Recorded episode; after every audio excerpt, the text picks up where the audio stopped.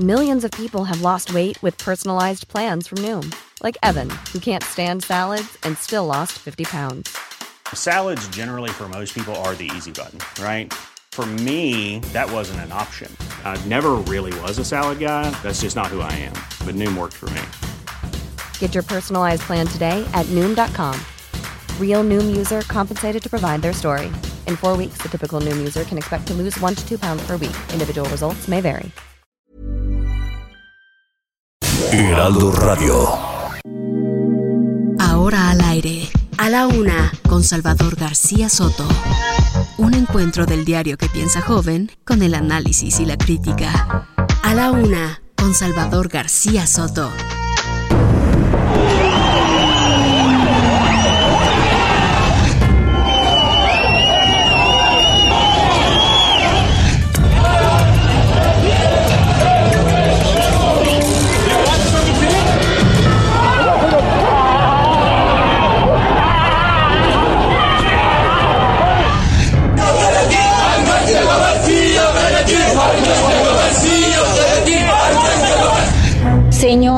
Señores ministros, encontrarán en mí una voz propositiva, congruente y siempre motivada por la genuina aspiración de convertir en realidad los derechos humanos consagrados en nuestro orden constitucional. La gente no quiere tener hijos o solamente quiere tener uno. Y muchas parejas no tienen hijos porque no quieren o tienen solamente uno porque no quieren más. Pero tienen dos perros o dos gatos. Sí, perros y gatos ocupan el lugar de los hijos. La estrategia que estamos haciendo para esta semana es que estamos ampliando tres veces el número de pruebas de los 117 centros de salud. El doctor Hugo López Gatel salió negativo de COVID y solo tiene una gripe.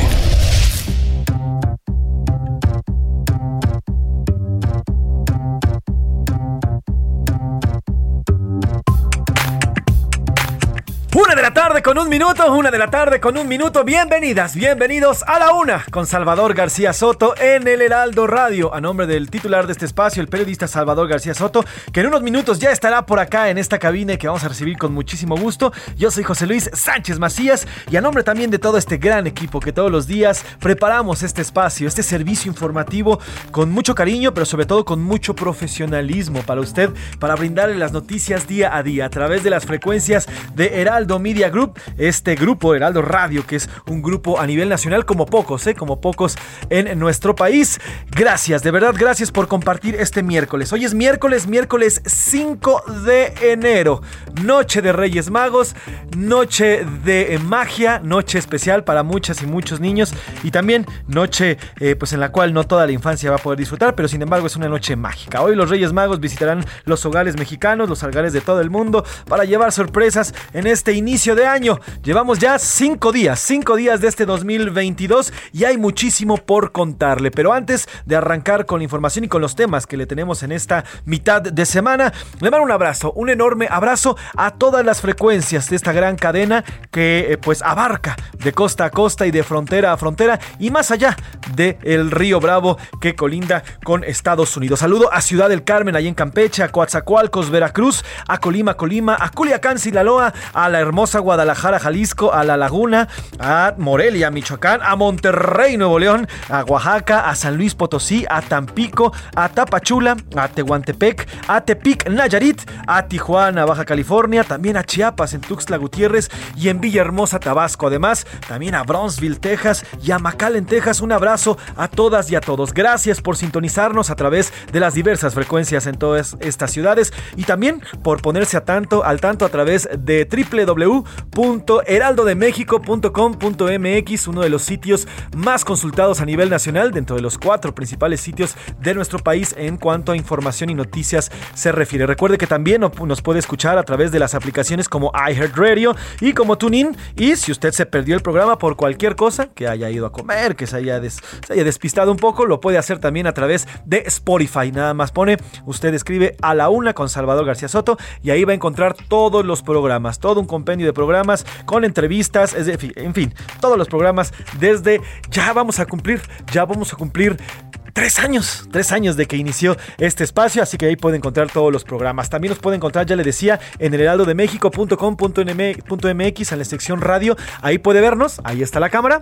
Saludamos a la cámara, ahí está el buen Alex también, que me da muchísimo gusto que esté por acá. Y también este, puede escucharnos como usted lo prefiera. Tenemos muchos temas, como le decía, muchos temas para arrancar este miércoles con 21 grados centígrados aquí en la capital. Hace calorcito al sol, ¿eh? porque a la sombra sí se siente el frío, sí se siente el viento helado invernal. Vamos a alcanzar los 25 grados centígrados según los pronósticos por ahí de las 4 y media, 5 de la tarde. Y ya cerca de la noche, en las 11, 11 y media, estaremos por los 9 grados centígrados. Aumentó un poco la temperatura aquí en la capital, que continúa tranquilita, ¿eh? tranquilita. No así el primer cuadro del Zócalo, el Zócalo Capitalino, el primer cuadro de la ciudad, ya que, bueno, pues tianguis, tiendas y demás están abarrotadas de Reyes Magos. Por lo pronto, vamos con los temas. Hoy tenemos varias cosas que platicarle. Por lo pronto, castigo. La Fiscalía General de la República pidió 39 años de prisión en contra de Emilio Lozoya, exdirector de Petróleos Mexicanos, por el caso Odebrecht.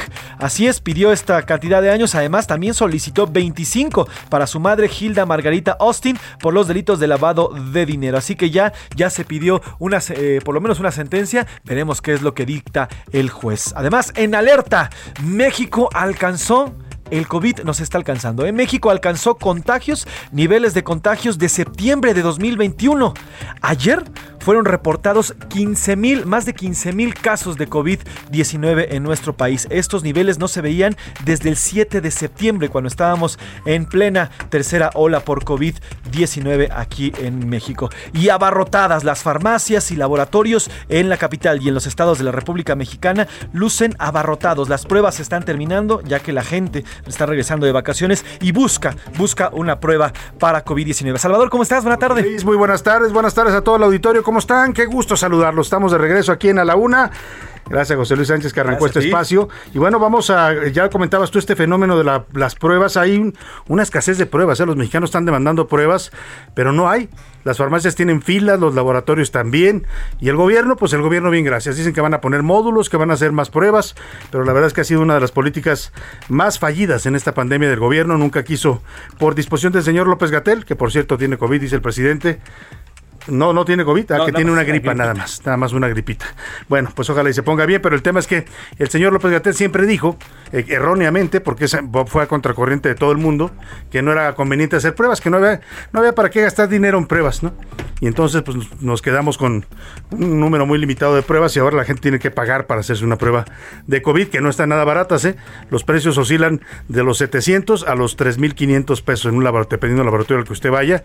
La PCR es la más cara, entre los 1.500 y los 3.500 pesos. La de antígenos, que es la más rápida, es la más barata, entre 700 y 1.500 pesos. Vaya, vaya temas de las pruebas. También le hicieron fuchi José Luis en Michoacán. Maestros de la CENTE rechazaron la vacuna moderna como parte del refuerzo que el gobierno federal planteó para precisamente la tercera dosis. No quisieron los maestros de Michoacán vacunarse con la moderna. Pues no sé por qué. Es una de las mejores vacunas, está reconocida a nivel internacional, se produce en Estados Unidos. La verdad que es una de estas posiciones raras que tiene luego los maestros de la CENTE que pues eh, son como van en contra de todo, ¿no? En contra de todo y a favor de nada. Y vamos a platicar en los deportes. También la CONAD emitió nuevos lineamientos en el tema de becas a deportistas en los cuales les prohíbe criticar a los directivos en redes sociales. Oiga, cuidado con esto, ¿eh? Este tipo de disposiciones luego entran en conflicto con el derecho a la libre expresión que está consagrado en el artículo sexto de la Constitución. Eso de que no puedan criticar a sus directivos, pues suena como un poco, un poco autoritario. Pero vamos a ver qué dicen en el deporte sobre estas disposiciones. Además, el gobierno de Australia pide a Novak Djokovic que se haga pruebas médicas de que no puede vacunarse para dejarlo jugar el abierto de tenis. el señor Djokovic no se quiere vacunar dice que él no se va a poner la vacuna y bueno, en la Federación de Tenis dicen, si no se pone la vacuna, pues no lo dejamos jugar, a menos que nos demuestre que efectivamente no puede ponerse la vacuna, ¿no? Bueno, vamos a ver en qué termina todo este asunto. Por lo pronto, estamos listos para comenzar este espacio de la una. Le agradezco mucho a José Luis Sánchez y a Priscila Reyes, que hoy le mando un abrazo, se sintió un poquito mal, se va a hacer una prueba porque ahorita hay que estarse checando todo el tiempo, por eso la gente está en busca de pruebas, ¿no? Cualquier, cualquier síntoma que usted tenga es necesario checarse de inmediato porque esta variante ha resultado que no es tan no, es tan, no es tan agresiva, pero sí es muy contagiosa. Y los síntomas se parecen mucho a los de una gripe. Así es que cuando usted tenga esos síntomas, lo mejor es hacerse una prueba para descartar cualquier tipo de contagio. Le mandamos un abrazo a Priscila y a José Luis Sánchez. Ambos les agradezco que estuvieron al frente de este espacio en estos días que tomamos de vacaciones. Bueno, pues ya estamos aquí empezando el año. Vámonos, si le parece, como siempre, a la pregunta del día para que usted, como lo hace siempre, también con gusto, participe con nosotros, nos dé sus opiniones y comentarios y juntos debatamos los temas de la agenda pública de este país. Es la opinión de hoy. Hoy le tengo dos temas, dos temas en estas preguntas del día, en este miércoles. La primera, ayer la Fiscalía General de la República le pidió a los jueces que llevan el caso contra Emilio Lozoya Austin, el exdirector de Pemes, 39 años de prisión contra este exfuncionario del gobierno peñista por el caso Odebrecht. 39 años quieren que le den de sentencia. Usted le pregunta, le pregunto ante este caso de corrupción que ha sido el más emblemático pues de el gobierno pasado y a nivel incluso del continente americano, ¿cuál cree usted que debiera ser una pena suficiente para los Lozoya en caso de que lo declararan culpable? ¿Le parecen bien los 39 años que pidió la fiscalía? ¿Le cree que debieran darle más? más de 50, por ejemplo, 50 años o más de 50 años. ¿Qué piensa de lo que está pidiendo la Fiscalía contra el señor Emilio Lozoya Austin? La segunda pregunta es para los Reyes Magos que esta noche van a llegar, ya vienen en camino. Vi por ahí un cartón muy bueno que decían los Reyes Magos, vamos, empezaban su, su cabalgata para llegar y decían, el cubrebocas se nos olvidó y se regresaban, ¿no? Por el cubrebocas. Pues sí, ahora si no trae usted cubrebocas no lo dejan entrar a muchos lugares. Bueno, para los Reyes Magos, para para Melchor, Gaspar y Baltasar, que en esta, esta noche llegan. Ya por ahí hay muchas roscas de reyes, el chocolatito, lo que se acostumbra en esta temporada. Van a para visitar a las casas de los niños. Yo les pregunto a los Reyes Magos qué tan difícil fue encontrar los juguetes para los pequeños, sobre todo con pues el tema de los precios, ¿no? Que estamos arrancando un año, ya dicen los expertos hoy eh, que va a ser la cuesta de enero más complicada de la que se tenga memoria. Así es que, pues para los Reyes Magos, ¿cómo andan? ¿Cómo están sintiendo esta compra, esta, pues este, este, mm, este, este momento que estamos viviendo, ¿no? Para los regalos de los niños. Le doy tres opciones para que me conteste. Muy difícil porque todo está caro. Fácil no han tenido problemas, o simplemente no llegarán los Reyes Magos este año a mi casa, que también es una opción. Si no hay recursos, pues pues ah, mire, algún detallito pequeño, ¿no? Hay que también aplicar la austeridad en esos casos. 5518 41 51 99 es el número donde usted nos puede marcar, darnos sus comentarios y opiniones. Aquí ya sabe que su opinión no solo cuenta, sino también sale al aire. Vámonos al resumen de noticias, porque esto como el miércoles y como el año ya comenzó. Mal tiempo. Una embarcación grúa de la empresa alemana Harren Partner Services se vio afectada por los fuertes vientos y mal clima del Frente Frío 19, lo que provocó que encallara frente a las playas de Ciudad del Carmen, Campeche. Arrancan. La empresa Servicios a la Navegación en el Espacio Aéreo Mexicano ocupó las instalaciones de la torre de control e inicia la prestación de servicios de navegación aérea en el Aeropuerto Internacional Felipe Ángeles. Palomita. La Comisión Nacional de Hidrocarburos aprobó a Pemex Exploración y Producción el programa de transición al campo POCHE, que pertenece a la asignación AE-01-51-M-Uchuquil. Buena cifra. Durante 2021, la venta de autos en el mercado nacional creció 8.59% para alcanzar la cifra de 1.024.023 unidades. Inocente. El fiscal de Albany desestimó una acusación contra el exgobernador de Nueva York, Andrew Cuomo, por presuntos manoseos indebidos en contra de una de sus empleadas.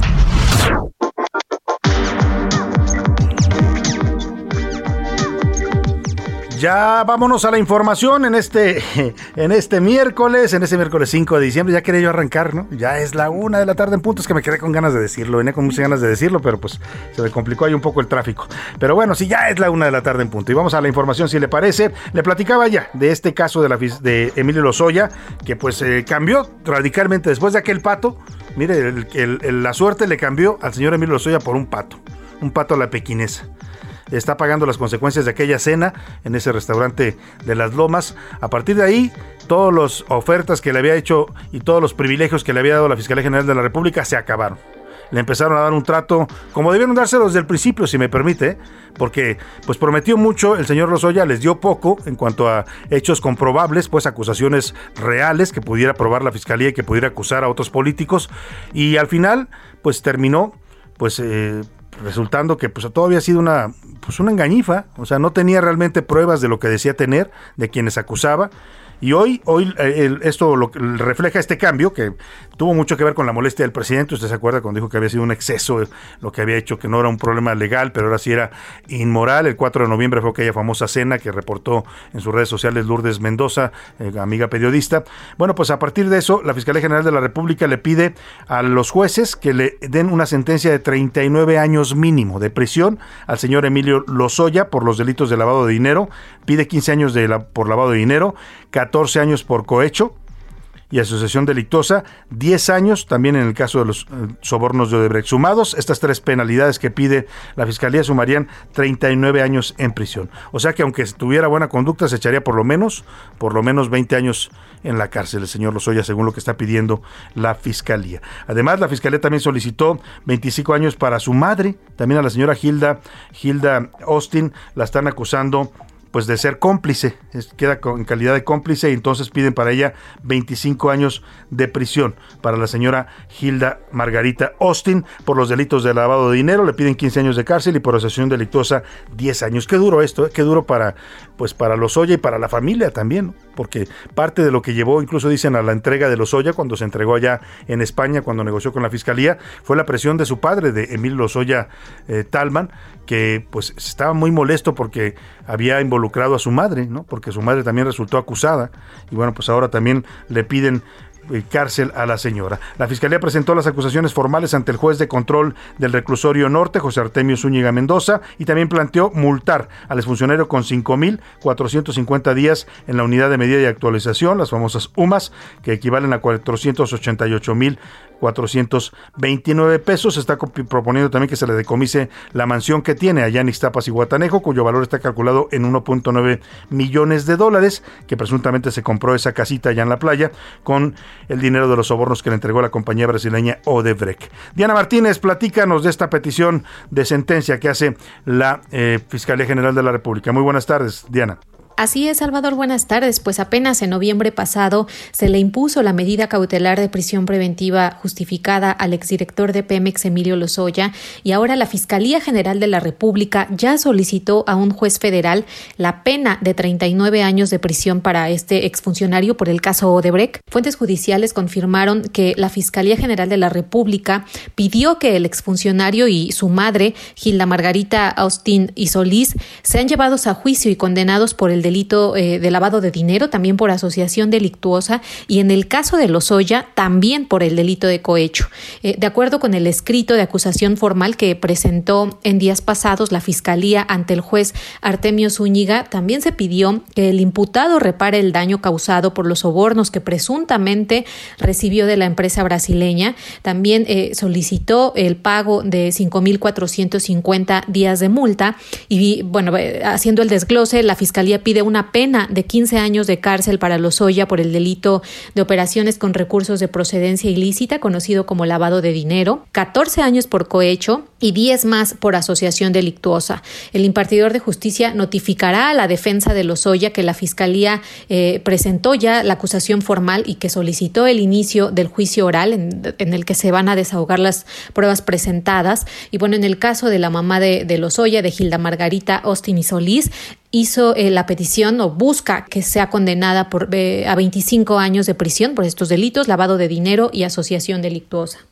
Oiga, pues eh, gracias a Diana Martínez por el reporte. Qué duro esta parte, insisto yo, en lo de la madre de Hilda eh, Margarita Austin, porque termina pues involucrada. Yo no sé cuál fue el papel de ella en esto, en este, en este entramado de corrupción. Las autoridades dicen que fue cómplice porque pues eh, parte de las transferencias y los movimientos financieros que hacía el señor Lozoya de los sobornos ilegales que recibía, los depositaba en cuentas de su madre pero qué fuerte que termine su madre también en, la, en prisión. Hoy está bajo arresto domiciliario, en 2019 fue detenida, está en prisión domiciliaria. Ella fue de hecho la primera detenida, la detuvieron mucho antes que al señor Lozoya, él lo capturaron hasta el 12 de febrero de 2020 en España, lo vincularon a proceso y lo extraditaron a México.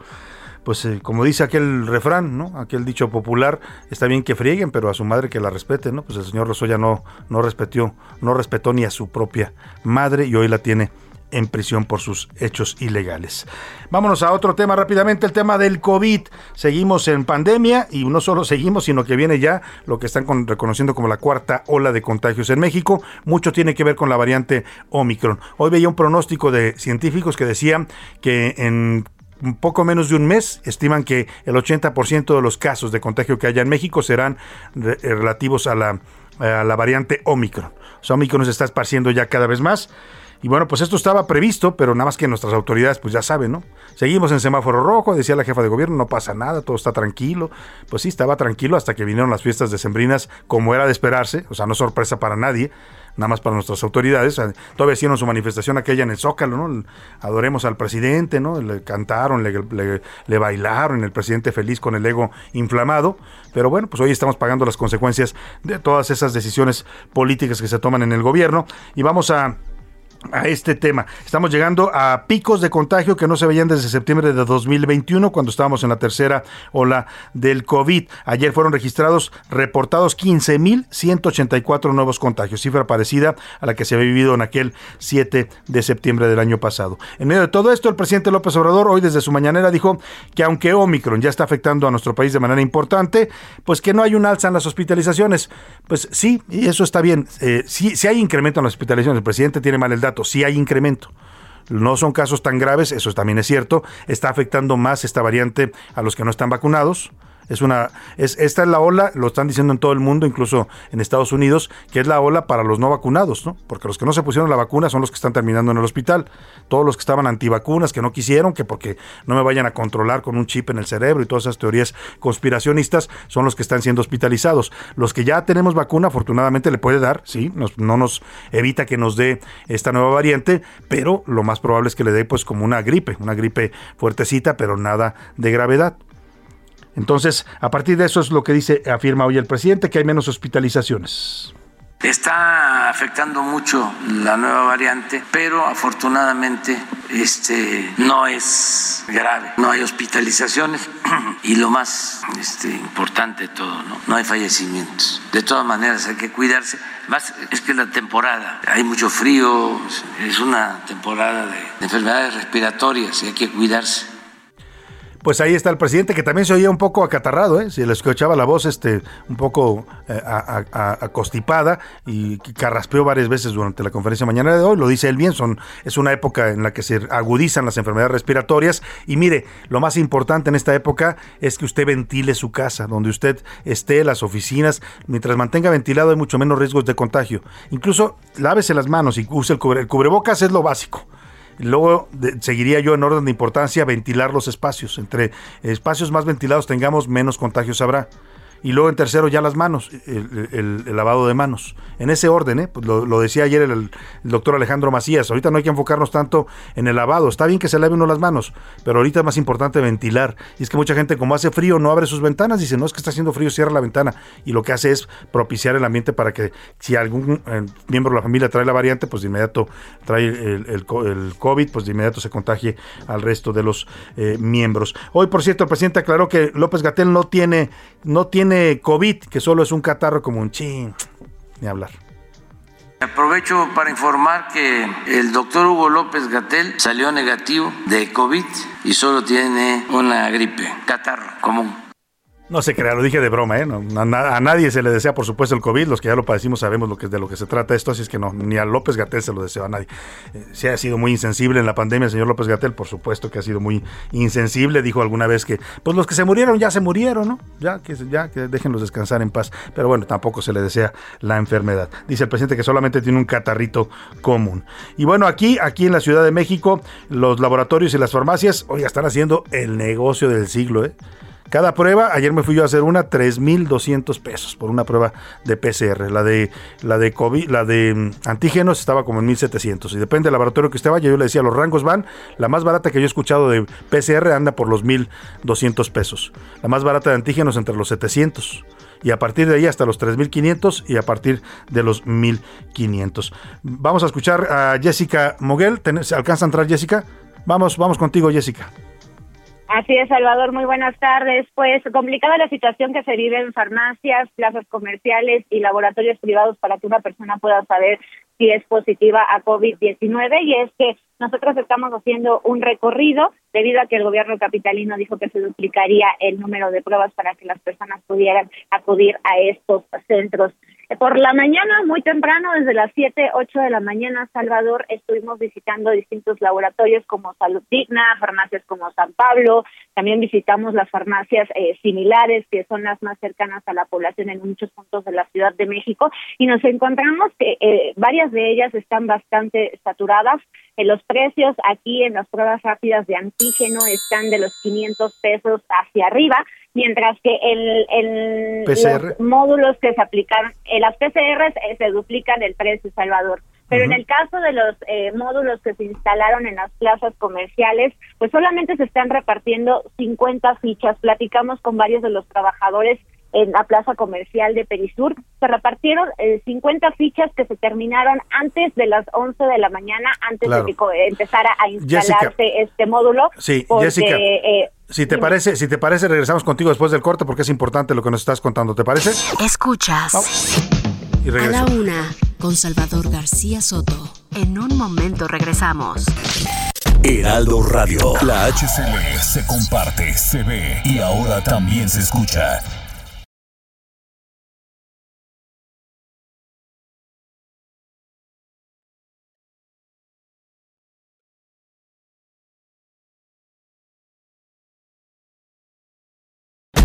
Heraldo Radio. La HCL se comparte, se ve y ahora también se escucha. Sigue escuchando A la Una con Salvador García Soto. Ahora, la rima de Valdés. O de Valdés, la rima. Ejercer el periodismo en México es peligroso, pues nos ponen en reposo en el fondo de un abismo y siempre ha sido lo mismo por hacer nuestro trabajo, pues nos mandan al carajo, nos amenazan, nos matan, de manos y pies nos atan, mas decimos, no me rajo. México y Afganistán son los peorcitos países pa periodistas. ¿Qué dices? Ya no sé ni cuántos van, ni cuántos muertos serán. Ambos son zonas de guerra la chamba se pone perra cuando es uno reportero, porque somos un mugrero. Francamente, mucho aterra. Ayer fue Día Nacional de nuestro gremio, señores, periodistas, con temores en un trabajo esencial que requiere de moral. Cuando vas contra el sistema, pues te metes en problema porque pisas muchos callos de profesión, mis tocayos, hay que entrarle más al tema.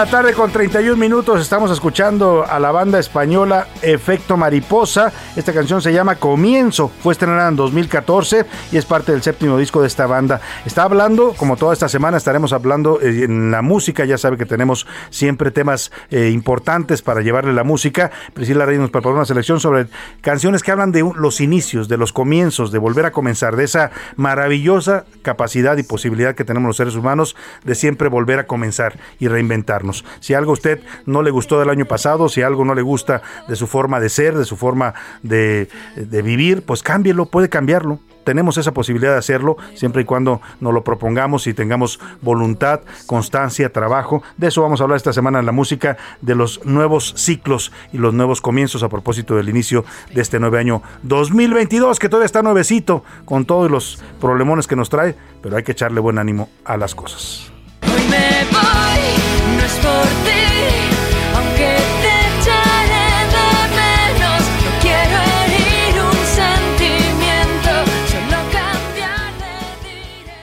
A la una, con Salvador García Soto.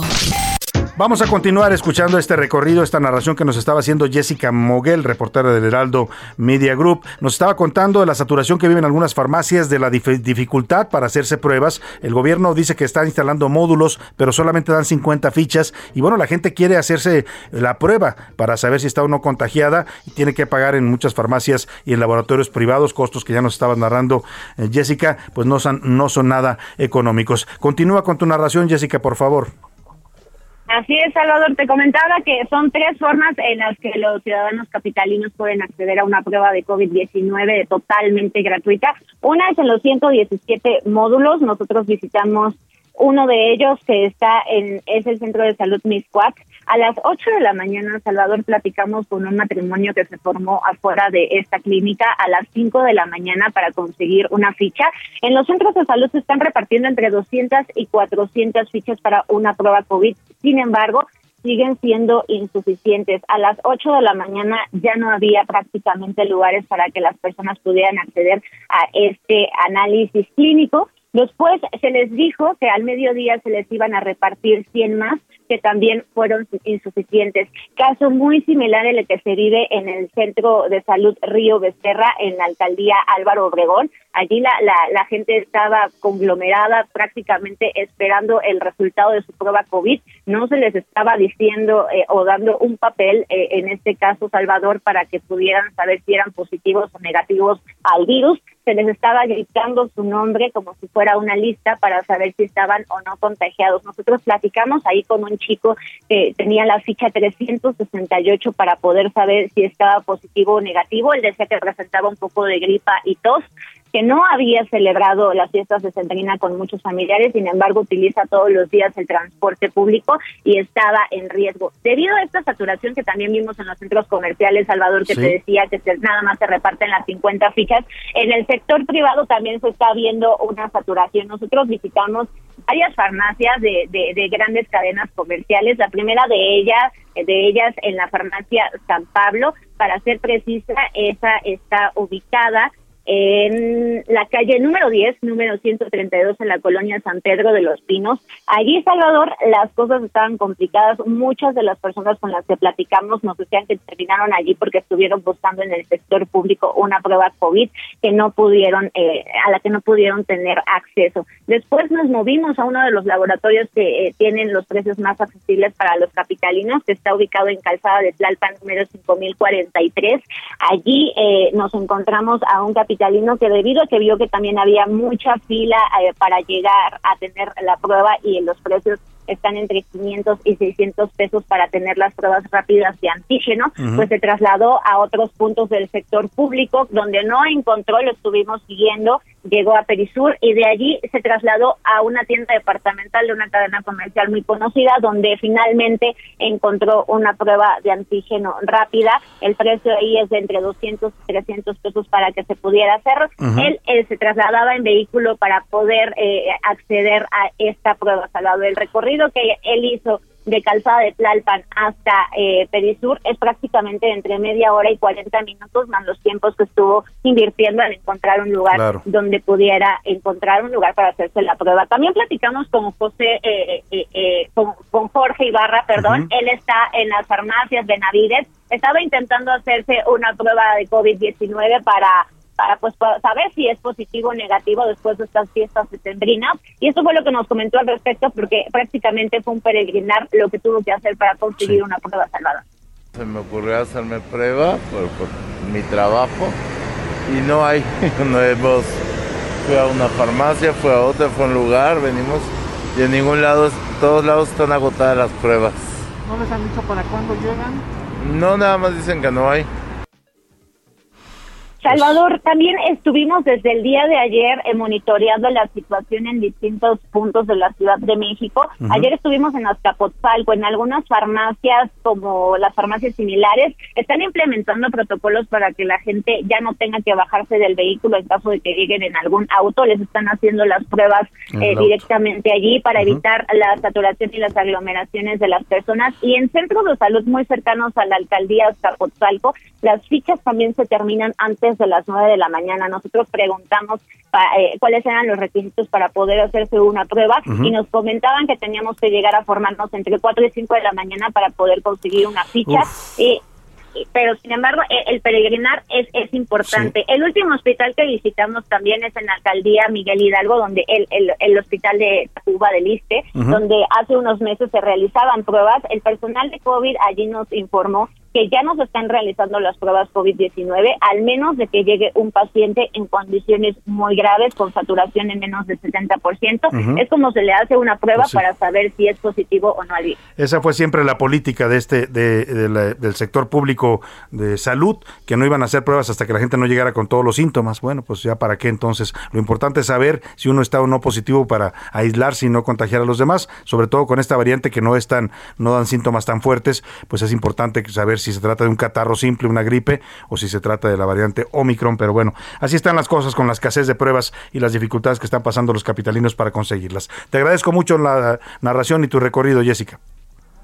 Gracias, Salvador. Estamos pendientes. Muy buenas tardes a Jessica Moguel. Y mire, quien está viviendo en carne propia toda esta situación que nos, nos narraba Jessica Moguel es Priscila Reyes, nuestra productora. Le decía hoy que no vino al programa porque se fue a hacer una prueba, se, se sentía mal. Y como muchas personas dicen, pues me voy a hacer la prueba para ser responsable y no contagiar, no poner en riesgo a los demás. Eh, ¿Qué te has encontrado, Priscila? Cuéntanos de este Via Crucis que te ha tocado pasar con la prueba del COVID. Hola, ¿cómo estás? Salvador, pues qué, qué gusto escucharte nuevamente. Saludos a todos los radioescuchas. Pues mira, yo todo lo que está contando Jessica Mover me pasó en la mañana saber que en el sector público pues ya estaban agotadas, ¿no? Este, los pases. Entonces empecé a buscar laboratorios que fueran a mi casa y de cuatro que buscamos, todos, o sea, nadie va a tu casa, unos estaban agotadas las pruebas así tal cual decía el sistema, otros que tentativamente tenían fecha hasta el 10 de enero, etcétera. Entonces, salimos a buscar un lugar eh, y encontré un hospital que está en la calle de San Luis Potosí, una de la estrellita, y ahí me quedo. Y nada más está de, saturado como no tienes idea. No, no te puedo decir ahorita cuántos coches somos porque nos han dividido entre un estacionamiento principal y otro que es como provisional pero yo llevo tres horas y media esperando haciendo fila. O sea, ya me registraron, pero esperando a poder pasar. está saturado. ¿Qué, qué, qué, problema, eh, Priscila, sobre todo cuando la gente va con molestias, con síntomas, estar esperando tanto tiempo? Pues sí, lamentablemente las pruebas nunca fueron una prioridad en de la Secretaría de Salud en esta pandemia y así estamos en esta cuarta ola sufriendo para tener pruebas de COVID. Pues deseo que todo salga bien, Priscila, te mandamos un abrazo fuerte, ánimo, ánimo, paciencia para hacerte la prueba y esperemos que todo esté bien. Gracias, un abrazo a todos. Un abrazo, fuerte a nuestra productora Priscila Reyes. Se le escuchaba un poquito mal, dice que amaneció con algunas molestias. Pues mire, más vale descartar, porque también puede ser una gripe, un catarro, ¿eh? pero no vamos a andar jugando con esto. Si es que yo le recomiendo, si usted tiene algún síntoma que parezca una gripe, un, pues hágase la prueba para estar tranquilo usted y los que le rodean, ¿no? tanto su familia como sus compañeros de trabajo, la gente con la que interactúa diariamente. Ahí dejamos el tema. Vámonos a otro tema importante. Después de la detención de José Manuel de Río Virgen, secretario técnico de la Junta de Coordinación Política del Senado. Esto ocurrió el pasado 22 de diciembre. Eh, pues en el Senado de la República, eh, como ven en este caso, un tema de autoritarismo y violación de los derechos, en el caso del señor del Río Virgen, que fue detenido pues eh, pretestando delitos que pues él afirma no cometió pues se creó una comisión especial para investigar la existencia de probables abusos de autoridad y violaciones al Estado de Derecho en Veracruz. Es facultad del Senado de la República indagar este tipo de abusos en los estados de la República. Incluso el Senado tiene facultades para desaparecer poderes si llegara a ser el caso en algún estado. Y bueno, esto pues ha sido eh, ya decretada la creación de esta comisión. Va a investigar qué está pasando en Veracruz, porque se violentan así los derechos humanos de las personas. Y para hablar de este tema, hago contacto y le agradezco mucho que nos tome esta llamada con Dante de Delgado. Él es coordinador nacional de Movimiento Ciudadano y presidente también de esta comisión que va a investigar las violaciones de derechos humanos en el estado de Veracruz. ¿Cómo está, senador? Qué gusto escucharlo. Feliz año. Buenas tardes. Salvador, me da mucho gusto saludarlo a usted y al, amplio auditorio. Muchas, eh, muchas gracias. Eh, quiero felicitarlo además por la profundidad de sus análisis políticos y en este caso agradecerle la oportunidad de que su amplio auditorio tenga información de que en primer lugar José Manuel del Río eh, eh, del Río Virgen no es una persona sujeta a proceso, es un preso político. Mm, y lo es, y lo es, y lo es en función de que no hay ninguna prueba que lo pudiera vincular con un ejercicio como lo ha hecho la Fiscalía General del Estado de Veracruz, que está apartada de cualquier principio de legalidad. Sí, pues importante esto que aclara, esa es la posición que tienen en el Senado, nunca nunca aceptaron esta detención y bueno, pidieron la liberación del Río Virgen, el gobierno, la Fiscalía de Veracruz dice que sí hay... Salvador, para que usted se dé una idea, eh, nunca fue requerido en procedimiento alguno, ni siquiera el Senado de la República fue notificado en particular, la Junta de Coordinación Política, y repentinamente, como si fuera un secuestro donde los delincuentes de la delincuencia organizada llevan a una persona a, una casa de seguridad, pero los delincuentes que utilizan el poder público pues les llevan a una persona a la calle. Claro. Y en función de ello es un atropello, eh, es uno entre muchos atropellos que están presentes en la vida eh, pública del estado de Veracruz y hay personas que han sido agraviadas de una manera muy muy muy grave claro. de, verdad han sido afectados en su estabilidad emocional y desde luego en su habilidad ante la propia sociedad, porque por ahí alguien dice que diga que algo queda. Pues Entonces, este, eh, no se puede permitir a quienes están participando en ese proyecto si dicen que quieren ser diferentes, que sigan haciendo lo mismo. Claro, e, eso que usted dice, pues lo repite constantemente el presidente López Obrador en las mañaneras, ¿no? La calumnia o la, la, mancha que algo queda. Eh, eh, el presidente ha validado de algún modo esta detención, apoyó la posición que ha tomado el gobernador eh, de Morena de Veracruz, Cuitlagua García. incluso el gobernador ha desdeñado esta comisión que usted encabeza en el Senado, diciendo pues que no existe esa comisión, que no tiene facultades, que es un fantasma, dijo en una declaración. ¿Me permite que le ponga el audio y nos da su punto de vista? No, no, no, no, no es necesario. No es necesario. Ya, ya, lo oí, pero mire, el, el, el, problema es que está mal asesorado. Eh, recuerde usted que las fiscalías eh, hace unos años modificaron sus fundamentos legales para que fueran entidades autónomas. Lamentablemente en nuestro estado vienen de un ejercicio pervertido del manejo del poder público. el, el, gobernador Duarte había eh, propuesto a un fiscal que fue el primero, entre comillas, autónomo, señor Bravo, eh, antes de que concluyeran los ocho años de su nombramiento, eh, fue obligado a que renunciara e incluso estuvo en la cárcel. El siguiente fiscal, Winkler, eh, fue obligado a renunciar también antes de que concluyera su periodo y está sujeto a proceso y anda prófugo de la justicia. Y la actual fiscal, como si no hubiera todos esos antecedentes, está actuando de la misma manera. Yo le quiero recordar al amplio auditorio que hay tres temas que se resuelven con el tiempo, la niñez, la juventud y los cargos públicos. Y a estos individuos les falta cada vez menos tiempo para rendir cuentas ante la sociedad. El tema es que los ejecutivos locales intervienen de manera abusiva y la responsabilidad lo tiene que pagar la fiscalía y jueces a modo que saben que si transgreden la ley son sujetos a responsabilidades penales por abuso de autoridad y en el caso específico en la impartición de justicia porque lo que utilizan es el poder político en turno para obsequiar ejercicios de atención que eh, son sancionados de manera eh, punible. Es decir, en el momento que se encuentran en el cargo, piensan que tienen un manto total de impunidad y así suele suceder. Pero eh, en el Senado de la República, en términos del artículo 76, fracción quinta, corresponde al Senado intervenir en la revisión y vigilancia del el equilibrio de poderes en las entidades federativas y en el caso de Veracruz hay claros indicios y si ya se han empezado a recibir aportaciones de información donde ese ejercicio está quebrantado. Claro. Ustedes han recibido ya varias denuncias, además del caso de, Jaime del Río Virgen. Ah, han recibido. José Manuel del Río Virgen. José Manuel, perdóname. José Manuel del Río Virgen. Hemos recibido. Varias denuncias eh, más. Hemos recibido ya información Y, quiero informárselo a usted y como usted a su amplio auditorio que nosotros vamos a actuar con estricto sentido de responsabilidad, soportado en evidencias documentales, porque es la única manera en que se debe corresponder una responsabilidad tan elevada como la que nos han conferido los integrantes de la Junta de Coordinación Política ante la manifestación tan constante de agravios por parte de las autoridades locales en un ejercicio abusivo de la potestad de eh, procurar e impartir justicia. Ahora, ¿hasta dónde puede llegar esta comisión? Es decir, ¿va a analizar los casos de violaciones de derechos humanos, de, abusos de poder, de justicia que hay en, en, Veracruz y el fallo que emita, qué alcance tiene? Sí, en primer lugar lo tenemos que documentar y además el periodismo de fondo puede ayudar. Sí.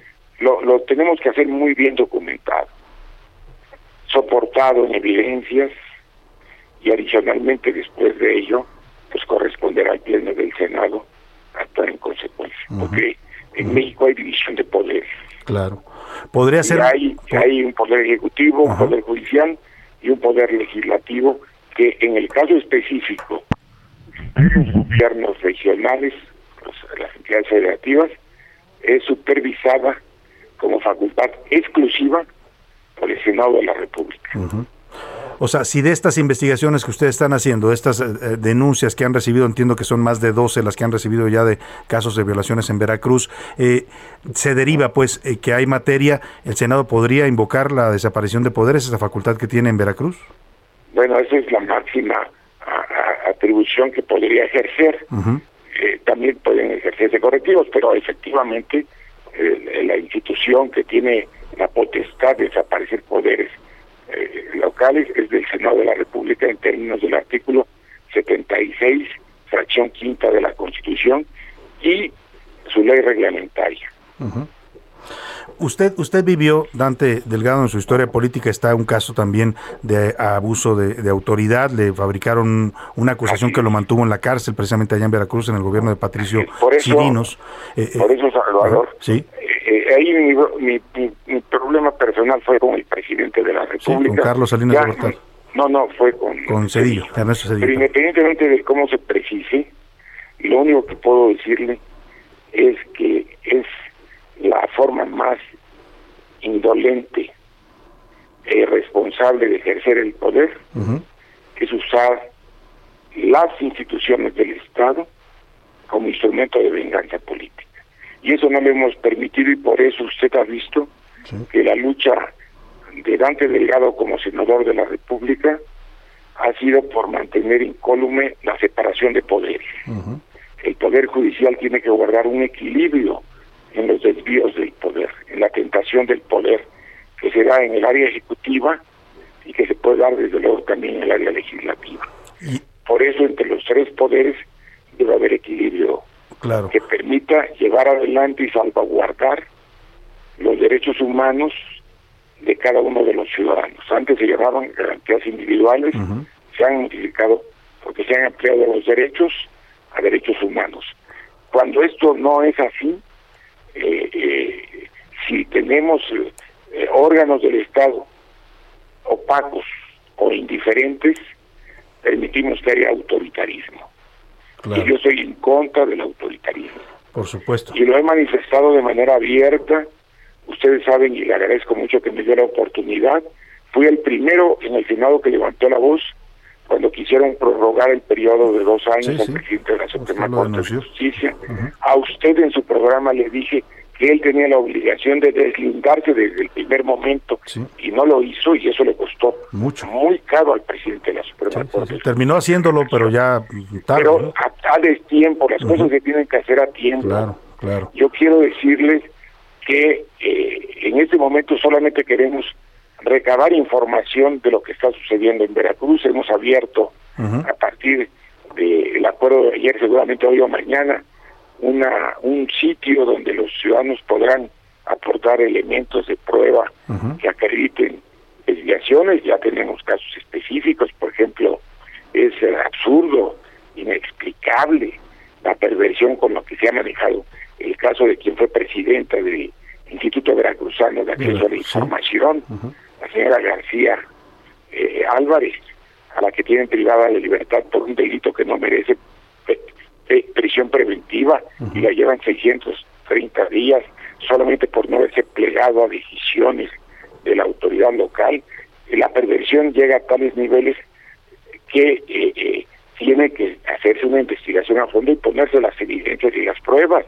Lo mismo sucede con alguien que fue presidente municipal en Tierra Blanca y que terminó hace 10 años y que apenas en el mes de noviembre lo detuvieron con acciones al margen de la legalidad y con prescripción de delitos. Es decir, cuando permites que la delincuencia organizada se instaure en las instalaciones de palacios de gobierno o palacios de procuración de justicia o instituciones de palacios de administración de justicia, pues eh, el Estado de Derecho está ah, roto y desde luego la sociedad no puede permitir la corrupción de las instituciones del Estado. Pues vamos a estar muy atentos al trabajo de esta comisión, a los fallos y a las decisiones que tome derivado de estas investigaciones exhaustivas que dice usted van a realizar para saber cuál es la situación que procede en este caso en el Estado de Veracruz. Le agradezco, Dante Delgado, como siempre un gusto platicar con usted.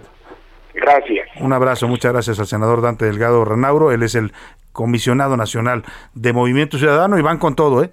Van con todo y le recordó al señor Cuauhtémoc García que el poder se acaba, ¿eh? No es eterno. Vámonos a la pausa con música Black Eyed Peas. Vamos a comenzar. Let's Get Started. Se estrenó en 2003 y habla de las cosas con toda la actitud y la fuerza. Everybody, everybody, let's get into it. Get stoked, get it started, get it started, get it started. Let's get it started. Let's get it started in here. Let's get it started. Let's get it started in here. Let's get it started. Let's get it started. Escuchas a la una con Salvador García Soto. En un momento regresamos. Heraldo Radio 98.5 FM, una estación de Heraldo Media Group, transmitiendo desde Avenida Insurgente Sur 1271, Torre Carrachi, con 100.000 watts de potencia radiada. Heraldo Radio. Ya estamos de vuelta con A la Una, con Salvador García Soto. debes ya llegar sabiendo que la gente brilla como el sol, con almas que nos hacen resplandecer, llenando con su luz a las mañanas. Formemos esta samba con mucha unión, al ritmo de un equipo campeón. No vamos a permitir que nos detenga nuestro andar, no habrá quien desanime la fe cada paso. Andemos que ahora es la hora del mundo sanar.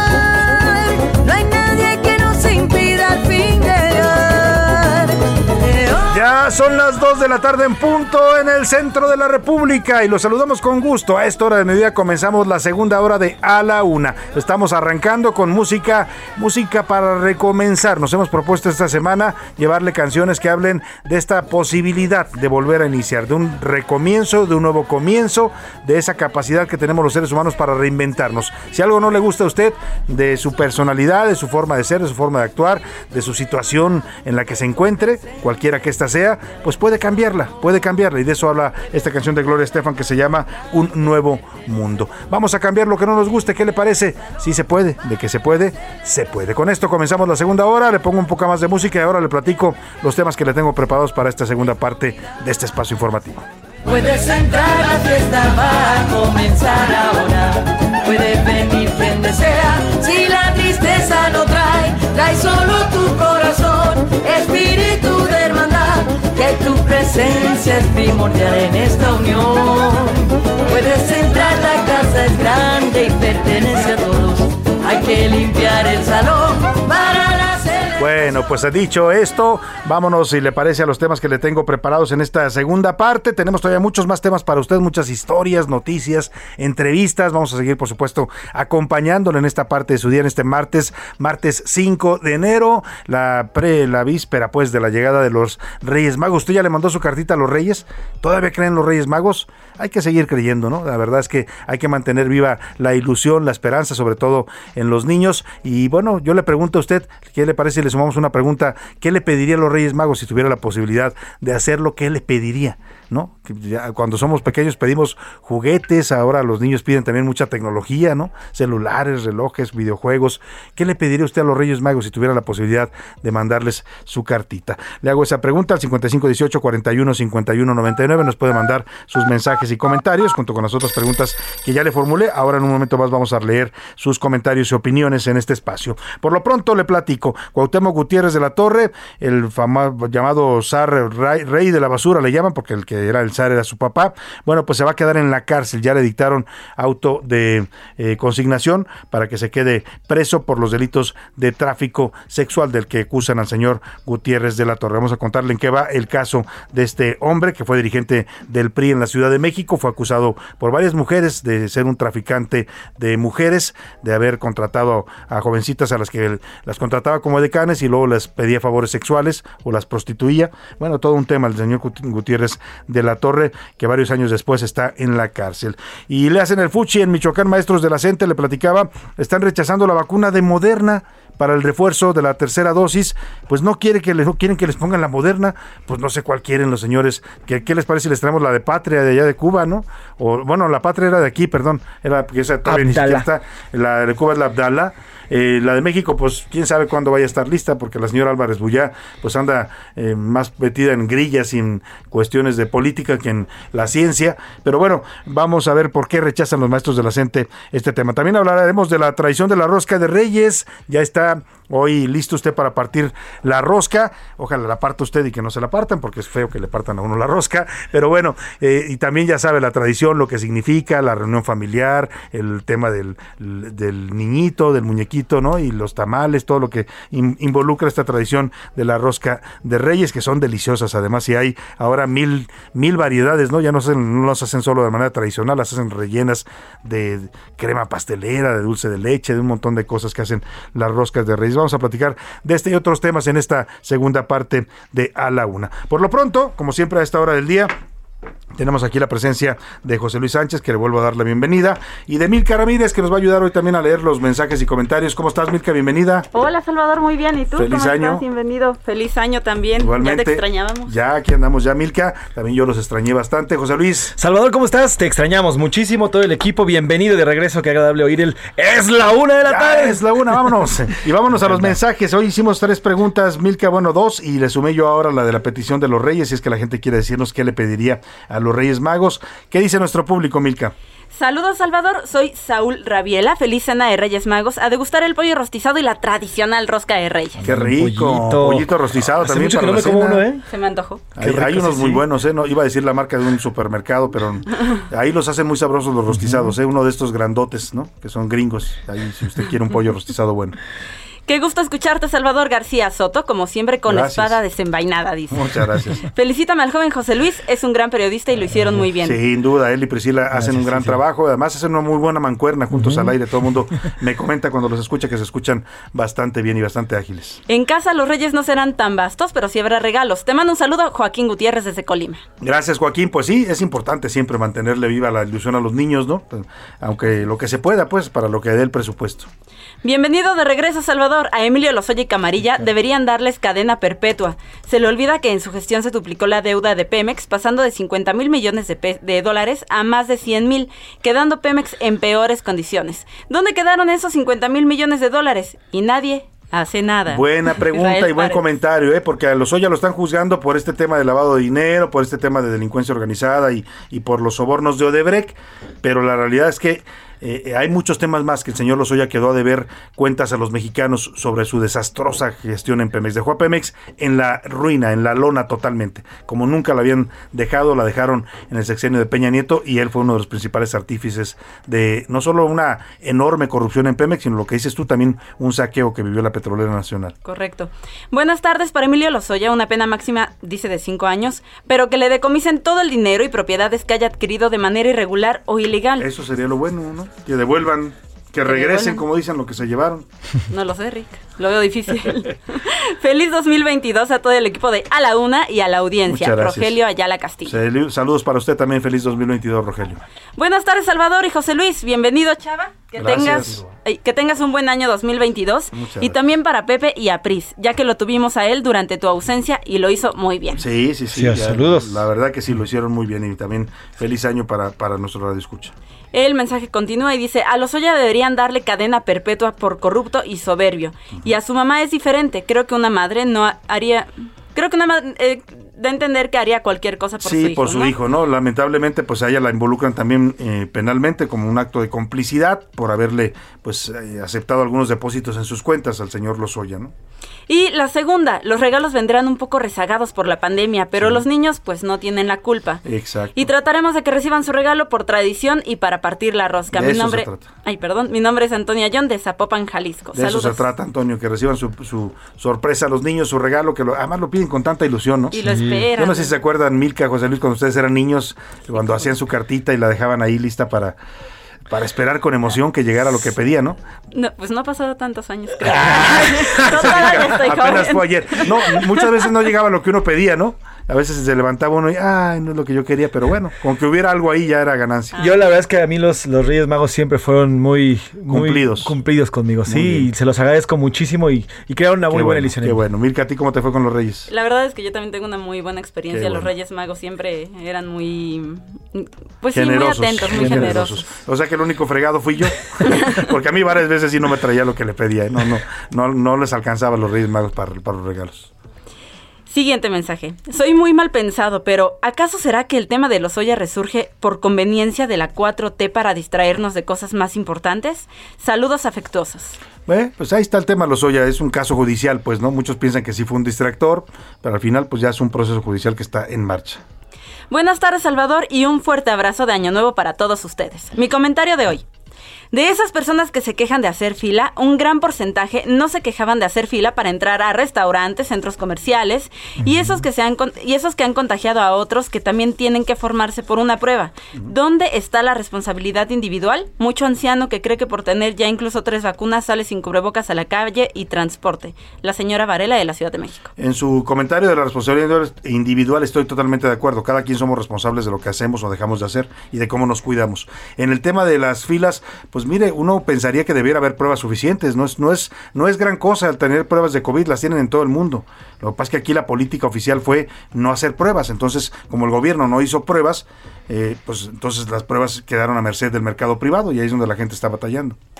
Hola Salvador, Ricardo Cosío Ibarra. Les deseo lo mejor este año 2022. Considero que Emilio Lozoya deben darle más años que a narcos como el Güero Palma, el Chapo el Barbie y otros, ya que fue un político que abusó para enriquecerse. Saludos, Ahí está Ricardo. Su. Gracias, Ricardo. Muchos saludos. Buenas tardes, qué gusto escucharlos. Yo le pediría al Niño Dios y los Reyes Magos que rieguen el mundo de salud y que se acabe esta pandemia.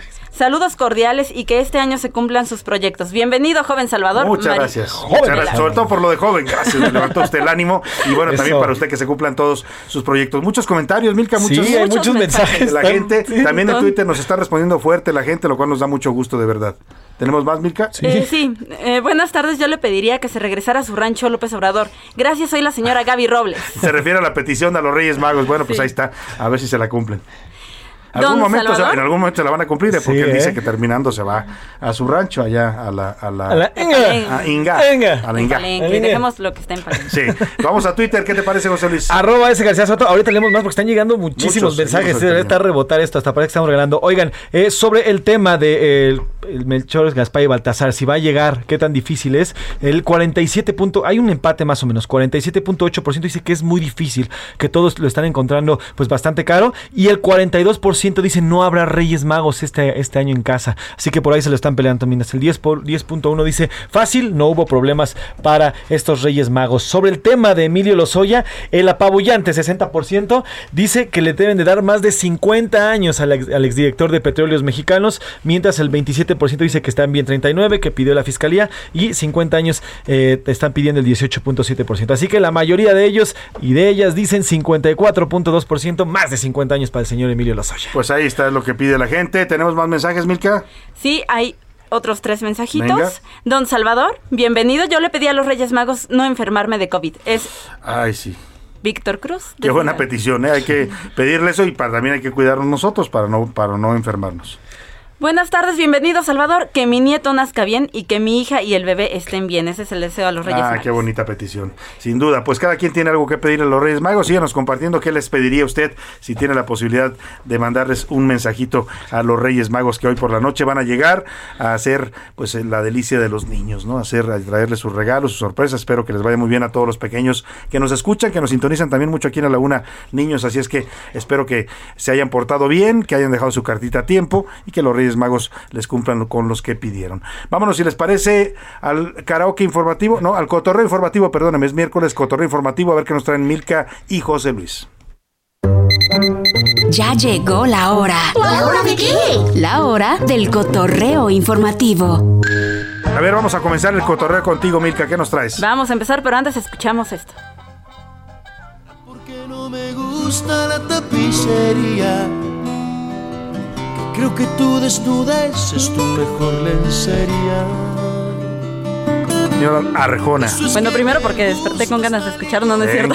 Oye, que Arjona es un cantante, es un cantautor eh, que, tiene muchos odiadores, ¿no? Yo no sé por qué, la verdad es que su música es pues es, es, es, o sea, no digo que sea la mejor música, pero pues a mucha gente le gusta y es un cantautor, eh, me parece serio, ¿no? Pues es reconocido, ya tiene varios años ya tiene una larga trayectoria. tiene... Acusan de rimas como muy simplonas, ¿no? es lo que la Como si todos fueran grandes poetas. como si todos fueran Nerudas. Pero bueno, ¿por qué estamos escuchando a Arjona? Estamos escuchando esto porque en Argentina una chica entró a una heladería llamada Grido con 11 personas. El tema es que no llevaba cubrebocas. Entonces los empleados le dijeron, señorita, no le podemos vender, le pedimos que se retire porque no trae sí, Claro, es obligatorio en muchos lugares. La chica decide salirse del local con sus acompañantes y momentos después regresa con un cubrebocas muy peculiar, que era el vestido. Se quitó el se vestido. quitó el vestido y se lo puso de cubrebocas. ¿Y así entró desnuda? Y entró desnuda a la, a la heladería. Con ropa interior, Con ropa interior. Allá me está mostrando se el video. salió con la suya. Ahora lo vamos a compartir en la cuenta de arroba ese para que usted lo vea. Se puso el vestido como cubrebocas, como cubrebocas y entró con, con lencería. Se pudo haber puesto también el, el, el, O la tanga que se la Cualquier ponga cosa, pero decidió. pero decidió que además, a veces, además se ve que tiene buen cuerpo. Dijo, bueno, pues aprovecho para lucir el cuerpo. Bueno, si usted, mejor que no le pase, no, no vaya a tener que desnudarse. Mejor lleve su cubrebocas Exactamente. O lleve doble chón o doble vestido. También. Porque lo que sea de las dudas, ¿no? Exactamente. Muy bien. ¿Qué nos tienes, José Luis? Vamos a escuchar esto.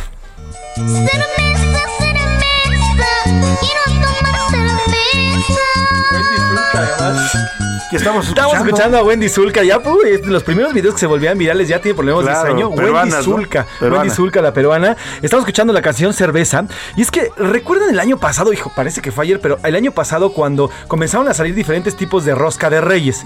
Una donde aparecía el Baby Yoda que estaba en boda. Ah, que estaba en moda, que en vez del niño Dios le ponían el Baby Yoda. bueno, unos, unos acusaron, uff, ¿cómo puede ser? Sacrilegio, shalala. Bueno, pues, pues ahora este año están sorprendiendo algunas marcas con una, ¿qué tal les caería una rosquita de cerveza? Ay, ándale. Rosca de cerveza. Sabor cerveza. ¿Y eso se come? Así o es. se toma? Así es, la empresa, el grupo modelo. Ah, pan sabor cerveza. Sí, pan sabor cerveza. Sí, una rosca de cerveza. El grupo modelo ha lanzado un, eh, dos, dos, eh, dos roscas de reyes, las cuales están hechas con las maltas que produce tanto la cerveza, la morena, como la clara.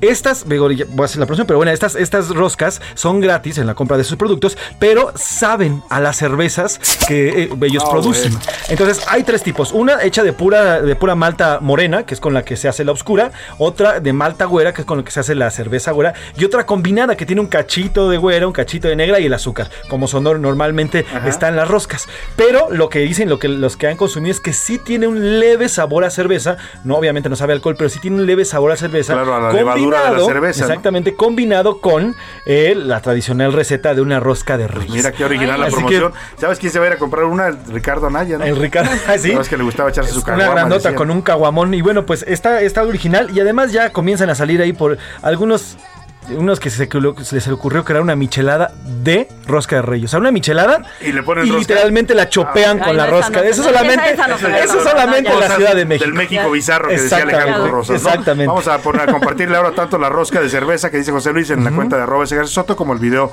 de Milka, esta eh, joven que como no llevaba cubrebocas, pues se quitó el vestido y se lo puso de cubrebocas. Total. ¿Cómo no? Tenía buen cuerpo, eso sí, ¿eh? Eso sí, se veía bien. No, no, no, dio un mal espectáculo. Exactamente. Gracias, Milka. Gracias, Salvador. Gracias, José Luis. Gracias, Vámonos a más información aquí en A la Una. A la Una, con Salvador García Soto. Y bueno, vamos a hablar del caso de Cuauhtémoc Gutiérrez de la Torre, un caso que se denunció allá por los 2017, si mal no recuerdo, una, una investigación periodística que realizó el noticiero de Carmen Aristegui, en el que documentaron cómo el señor Gutiérrez de la Torre, que ya tenía varias denuncias antes de esa, esa investigación, lo que, lo que hicieron ellos, el, el, equipo de Aristegui, fue documentar el, el, mecanismo con el cual reclutaba a jovencitas, ponía anuncios en el periódico, se solicitan edecanes, ¿no? Entonces era dirigente, dirigente del PRI en la Ciudad de México, y cuando las jóvenes iban a las entrevistas, por supuesto pedían muchachas de buen ver, eh, y cuando llegaban a las entrevistas, las empezaban a entrevistar, pero terminaban diciéndoles que el trabajo incluía pues ir a reuniones privadas con políticos, con gente, con diputados, con gente del medio político, y en esas reuniones ellas tenían que estar ahí toda la noche, incluso si se necesitaba, pues tenían que acceder a realizar favores sexuales. Así era el mecanismo con el que operaba esa red, lo documentó la, esta investigación, no me recuerdo el nombre ahora de la periodista que la hizo José Luis, eh, para eh, darle su crédito, porque eh, aunque, aunque la presentaron como anónima, fue coordinada por los periodistas Juan Omar Fierro y Daniel Lizárraga. Y presentaron testimonios, ese fue el valor que tuvo esta investigación, que presentaron audios y testimonios de cómo se operaba esta red de trata de personas, red de prostitución que encabezaba el señor Gutiérrez de la Torre. La denuncia se hizo hace varios años, el caso ahí se quedó, luego las influencias del señor Gutiérrez de la Torre, influencias políticas en el gobierno de Mancera le valieron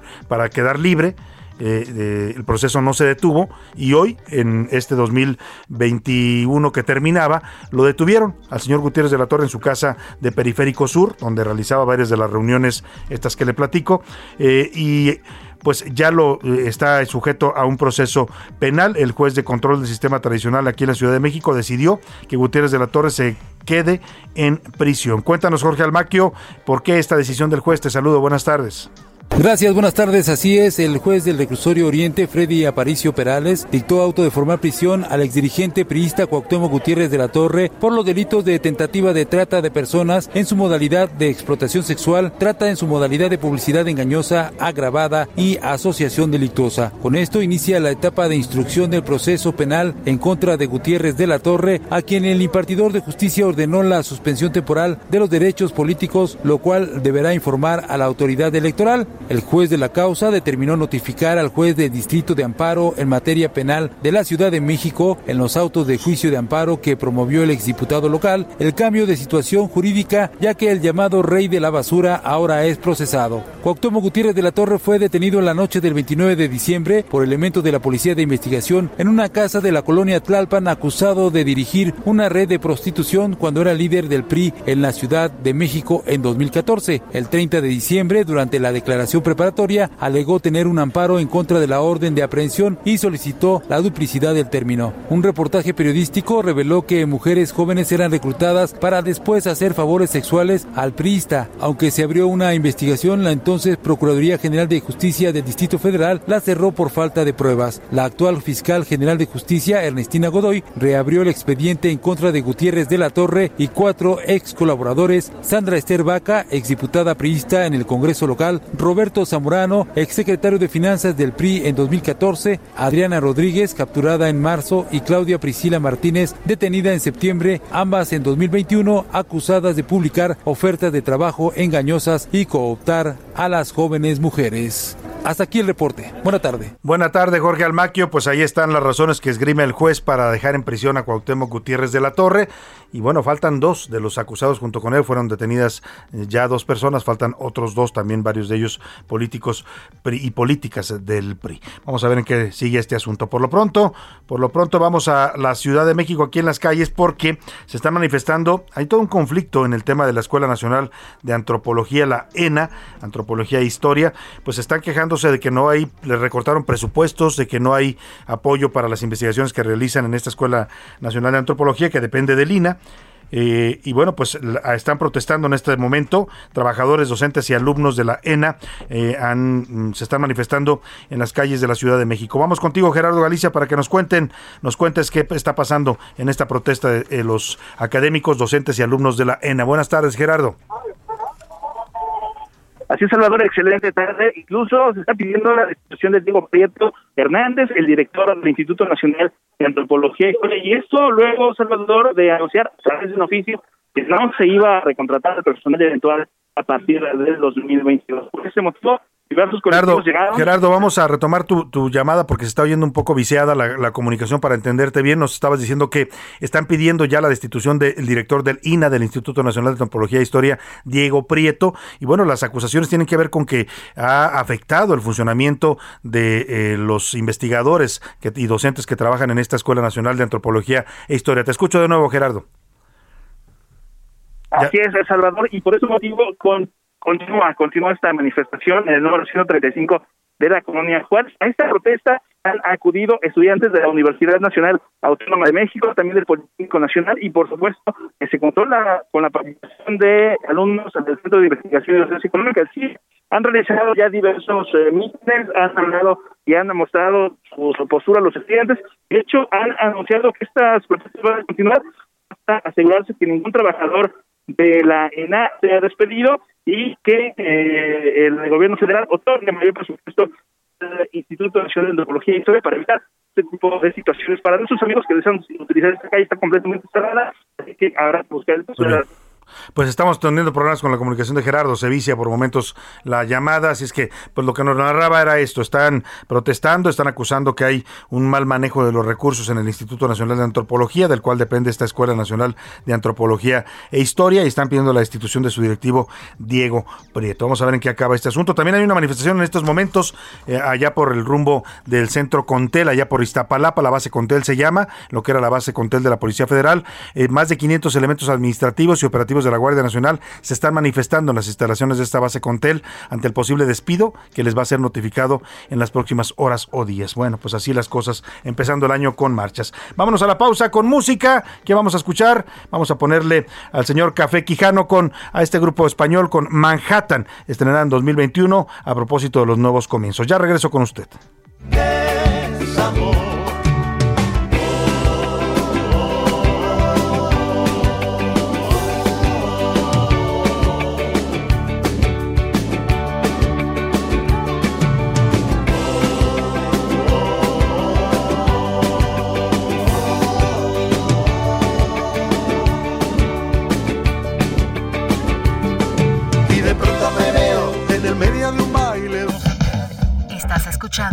La Una con Salvador García Soto. Regresamos. Heraldo Radio, la HCL se comparte, se ve y ahora también se escucha.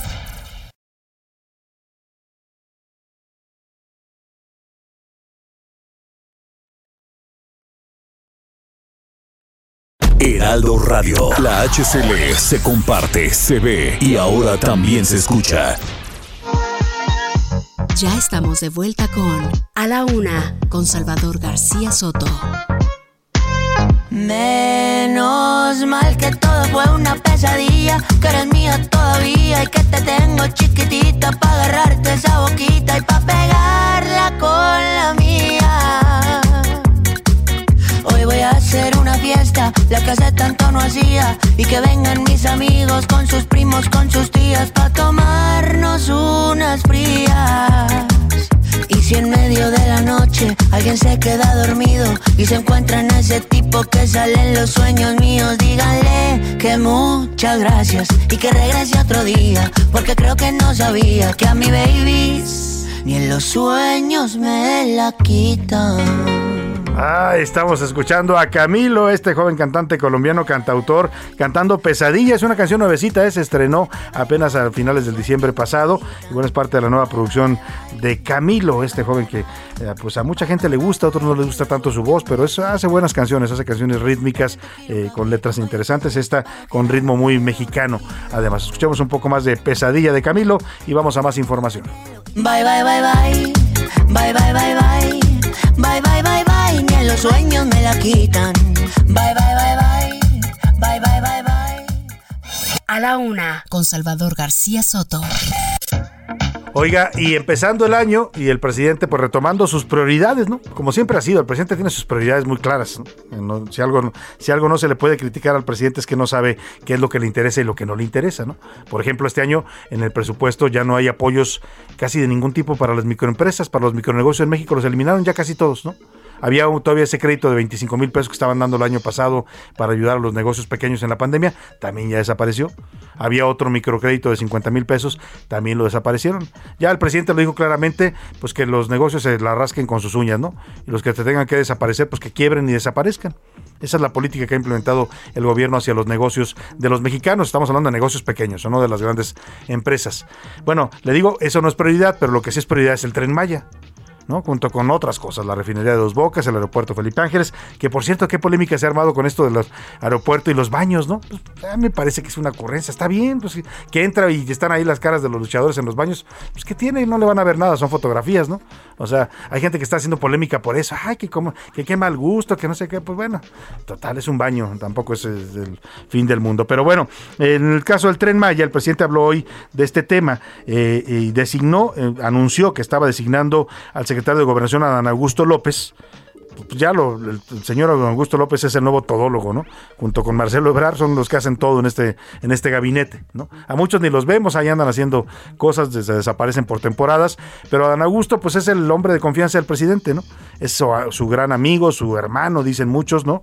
Y pues le encargó ahora que vaya a negociar con los empresarios hoteleros de Quintana Roo, en el caso del Tren Maya, para que permitan cambiar el diseño de, eh, de la, vía del tren que va a pasar en la zona hotelera de, Quintana Roo, de Cancún y de la Riviera Maya. El proyecto original contemplaba que el, tren pasara por, por la zona del, del bulevar, pues para que me entienda, el bulevar hotelero de la carretera en donde están distribuidos los hoteles. Pero pues parece que este eh, proyecto quiere cambiarlo el presidente para que pasen por la parte trasera de los hoteles. El argumento que esgrime el gobierno es que de esta manera se evitará pues afectar al, tránsito en esta vía de, los bulevares que hay en, con Quintana Roo, en Cancún, en la zona de la Riviera Maya, y para poder hacer las obras más rápido.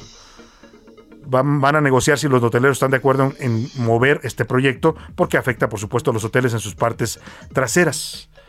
Vamos a escuchar lo que dijo hoy el presidente, cómo anunció esta nueva encomienda que le da al señor eh, Adán Augusto López para una de sus prioridades muy claras que tiene el presidente, que es terminar el tren Maya a tiempo. Quién sabe si lo termine, pero están dándole con todo y todos los recursos. ¿eh? No habrá dinero para medicina, no habrá dinero para negocios, no habrá negocio, dinero para nada, pero hay para el tren Maya, eso sí, presupuesto. Aprovecho para enviar un mensaje a los hoteleros de la Riviera Maya que nos ayuden porque se está definiendo un nuevo trazo para el tren Maya y ojalá y cooperen, no les afecta sus terrenos, es decir, la parte que tienen construida, se va a hacer un trazo en los espaldares de sus terrenos, o sea, no es a la orilla de la playa, sino en la parte de atrás, es un nuevo trazo Peace. Pues ahí está, ahí está lo que dice el presidente. Quieren cambiar el trazo allá en la zona hotelera de Cancún. Vamos a ver si, si lo si, pues, si están de acuerdo los empresarios, porque dice el presidente que no les afecta, pero sí involucra algunos terrenos de los hoteles allá en esta zona turística del país. Decía yo, no hay dinero para medicinas, tampoco hay dinero para los del ENA, la, Escuela Nacional de Antropología e Historia, que se está quejando en las calles de que les han recortado todo, ¿no? Que no tienen presupuesto para hacer investigaciones, para pues cuidar el patrimonio histórico de este país pero bueno, pues para las prioridades sí hay recursos y muchos. Y vamos a otro tema. Mire, los premios Grammy que se iban a llevar a cabo la 63 ceremonia de los premios Grammy allá en Estados Unidos fue pospuesta. Se está anunciando que se pospone esta ceremonia debido a las preocupaciones por la pandemia del coronavirus, que está avanzando también con fuerza en los Estados Unidos, la variante de Omicron, especialmente en el estado de California, donde cada año se celebra esta importante premiación de la música. La Academia de la Grabación de los Estados Unidos decidió posponer eh, la entrega de estos premios Grammy. El anuncio del retraso se produce a menos de cuatro semanas de que se celebrara la ceremonia, que estaba programada para el 31 de enero. El evento tendrá ahora lugar hasta el 14 de marzo. Beyoncé tiene la mayor cantidad de nominaciones en estos premios Grammy, con nueve en ocho categorías en los que vienen. También está la señorita Taylor Swift y Dua Lipa. Y bueno, también en raperos como Roddy Rich son los principales candidatos para ganar los Grammys de este año. Pues nada, se posponen los Grammys hasta marzo. Está anunciando la Academia de la Música y de la Grabación allá en los Estados Unidos. Y hablando de COVID, le decía que los maestros de Michoacán, sobre todo los maestros de la pues no quieren recibir la vacuna de Moderna. Les estaban proponiendo mm, darles la vacuna de Moderna para su tercera dosis o para el refuerzo, pues, porque en realidad no es una dosis completa, el famoso booster que le llaman, ¿no? Que es la mitad de una vacuna que pues, están poniendo de refuerzo, que es lo que se recomienda científicamente. Pues nada, que no quieren la vacuna de Moderna. No sé qué por qué, por qué no la quieren, pero no la quieren. Vamos contigo, Sergio Cortés, para que nos platiques de esta oposición de los maestros michoacanos a la vacuna de Moderna. Buenas tardes. Buenas tardes, Salvador. Sí, adelante. Te saludo con mucho gusto. Mira, no es que no quieran los maestros de la sección 18 de la CENTE la vacuna, ya aceptaron hoy, ya aceptaron que sí se van a poner la vacuna moderna. Están renuentes porque ellos dicen, Salvador, que pues les están enviando una vacuna a, a la que no le tienen mucha mucha confianza. Hoy entrevistamos al dirigente precisamente de la sección 18 de la Coordinadora Nacional de Trabajadores de la Educación de la CENTE, al profesor Benjamín Hernández Gutiérrez, y recordó que de acuerdo al anuncio del gobierno federal, el sábado 8 de enero iniciará la aplicación de la dosis de refuerzo a maestros y personal del sector educativo pues en el país y pues por supuesto aquí en Michoacán. Sin embargo, en el caso del magisterio michoacano dijo que no están de acuerdo en que se aplique la vacuna elaborada por esta farmacéutica moderna. El líder magisterial argumentó que los docentes al estar en la primera línea de batalla al igual que el personal médico, dice, dice Benjamín, pues deben acceder a una vacuna como la aplicada en el primer esquema de inmunización, es decir, la cancino. Ellos quieren la cancino u otro biológico de mayor efectividad. Yo no sé si ellos sepan de esto, pero ellos quieren cancino. El líder magistral dijo que hay otras vacunas que tienen un mayor alcance de protección y agregó que el sector educativo es el que tendría un vínculo directo con el sector más vulnerable que para Benjamín, para el líder magisterial, pues son son los jovencitos, son los alumnos de educación básica y bueno, pues eso eso es lo que quieren, proteger a los niños, es el argumento de Benjamín Hernández Salvador. Pues quién sabe quién está asesorando al dirigente de la CENTE ahí en Michoacán, porque Moderna es. una de las vacunas más confiables, ¿no? Es de las más pues reconocidas, y tiene reconocimiento de la OMS, a diferencia de Cancino, que no tiene reconocimiento de la Organización Mundial de la Salud porque no cumplió con todos los protocolos, pero bueno, es la información que ellos tienen y es la con la que están reaccionando a este anuncio del gobierno federal. Vamos a estar muy pendientes. se van a, aplicar la Moderna van a aplicar finalmente, pues sí. Se la van a aplicar finalmente, Salvador. Sí, pues qué Estamos bueno. pendientes. Qué bueno que lo acepten. Gracias, Sergio Cortés, allá en Morelia, Michoacán. Los Hasta luego, que esté bien. Muy buenas tardes a Sergio. Oiga, y hablando de COVID también, eh, ahora antes de, antes de ir a, a, Nuevo León, porque allá también está avanzando la vacunación transfronteriza, le platico. Ayer el presidente López Obrador llamaba, a, bueno, desde el lunes empezó a llamar al presidente a que todas las escuelas regresaran a clases, que ya era necesario que regresaran. Aquí en la Ciudad de México los niños regresaron desde el lunes. En otros estados de la República dijeron, no, la situación no está para que regresen a clases presenciales, nos vamos hasta febrero, hubo algunos que dijeron que hasta marzo, o que hasta que la situación se controlara por los nuevos brotes y los nuevos contagios con la variante Omicron. El presidente dijo que ya no le hicieran el cuento y que regresaran a clases.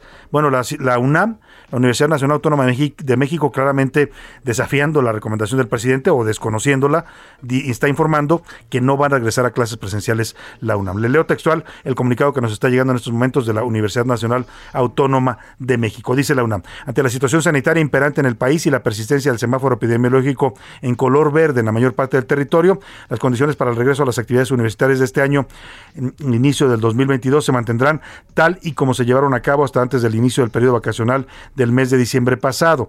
Las actividades, actividades académico-administrativas se realizarán con el aforo que se ha requerido por las distintas dependencias, procurando el ingreso de personal en horarios escalonados y en observancia a todas las medidas sanitarias que han sido difundidas con antelación. El uso de cubrebocas tendrá carácter obligatorio en todos los espacios cerrados de la universidad. Las actividades docentes, prácticas y teóricas de investigación y de difusión de la cultura se efectuarán con aforos reducidos, aprobados con anterioridad por los consejos técnicos e internos y por el Consejo de Difusión Cultural. La enseñanza continuará desarrollándose de forma híbrida en los diferentes planteles de estudio, es decir, algunos planteles irán presenciales, otros irán eh, de manera virtual. De acuerdo con las condiciones de la evolución de la pandemia y previo al inicio del próximo ciclo semestral, la institución dará a conocer oportunamente cualquier modificación a las disposiciones universitarias ya publicadas. O sea, básicamente lo que dice la UNAM, nosotros seguimos como estamos, en un esquema híbrido, no vamos a regresar totalmente a clases presenciales como quiere el presidente o como lo está diciendo. Vamos a escuchar lo que planteó ayer el presidente, que es un poco la respuesta que hoy da la UNAM. Y vuelvo a hacer un llamado a las universidades, porque ya se pasaron muchas universidades que no regresan. Pues ahí está, el presidente dice que ya se pasaron, pues también se pasaron cuando organizaron un mitin de más de 100 mil personas en el Zócalo, pero bueno, hay unos que sí se pueden pasar y otros que no se pueden pasar, ¿no? Aquí depende de quién, quién sí, quién no. El presidente tiene, ya sabe usted, cree que ahora puede dar órdenes a las universidades. Oiga, son instituciones autónomas.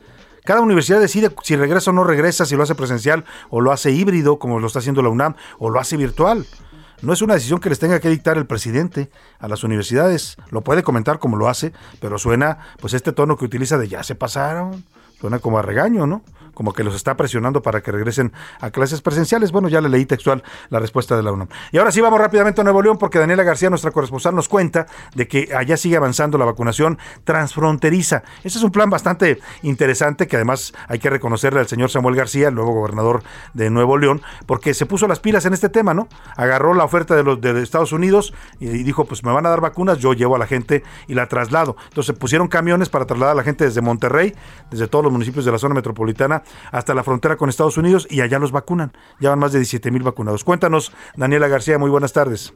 Buenas tardes, Salvador. Desde el inicio del programa de vacunación transfronteriza de Nuevo León, se ha vacunado a 107 mil personas, de las cuales 57 mil son adultos y otros 50 mil son menores de 18 años, quienes han viajado a la frontera con Texas para recibir esta vacuna. El gobernador del estado, Samuel García, aseguró que según estos datos, la entidad sería la que tiene el mayor número de menores vacunados en todo el país, al poder enviar a los niños y adolescentes a ciudades como McAllen, Misión, Laredo, Hidalgo, Texas eh, para que puedan recibir esta, este beneficio. Lo que mencionó también el gobernador Samuel García es que se está vacunando a menores de entre 5 y 15 años de edad, como se está haciendo en el país vecino, ya que pues lo que insiste, tienen como prioridad dar salud a este rango de edad. El mandatario dio el banderazo de salida hoy a otros 16 camiones con destino a la frontera, incluso viajó en uno de ellos para recibir su dosis de refuerzo acompañado de su esposa. Esta mañana estuvo también la secretaria de Salud del Estado, Alma Rosa Marroquín, quien agregó que buscan impulsar esta vacunación ante la presencia de la nueva variante Omicron, que es más contagiosa, y de esta manera puedan pues, regresar los estudiantes a las aulas con una vacuna para reducir su riesgo. Esta es la información que tenemos esta tarde, Salvador. Muchas gracias, Daniela García. Pues qué bueno que estén eh, vacunándose, aunque sea allá en Estados Unidos, donde esté la vacuna, hay que ir por ella, y los la gente de, la, de Nuevo León, de Monterrey, que viven cerca de la frontera, pues están siendo apoyados por su gobierno para ir a vacunarse. Yo me quedé corto, dije 17 mil, no, 107 mil personas se han vacunado con estas vacunas que les dona el gobierno de los Estados Unidos. Oiga, vamos a otro tema rápidamente. La, mire, eh, la venta de los autos es un indicador importante de la economía. ¿Por qué? Porque cuando se venden más carros, pues quiere decir que la gente está comprando, está consumiendo porque hay confianza en la economía, ¿no? es un síntoma eh, que, se, vendan más autos. Cuando se cae la venta de autos, también quiere decir que la economía va en retroceso, que la gente está siendo cuidadosa. Y un buen dato que nos va a dar ahora y nos va a comentar Everardo Martínez es este del mes de diciembre. Se cayó la venta de autos en México en 7.8%. En, en, el mes de diciembre estamos hablando cuando la gente recibe su aguinaldo, ¿no? Que mucha gente dice, ahora sí con mi aguinaldo y con lo que ahorré voy a dar el enganche para un carrito. Bueno, pues se cayó la venta, eso habla de una economía, como estamos arrancando este 2022, lamentablemente con una economía en franco retroceso. Cuéntanos, Everardo Martínez, este dato. Muy buenas tardes.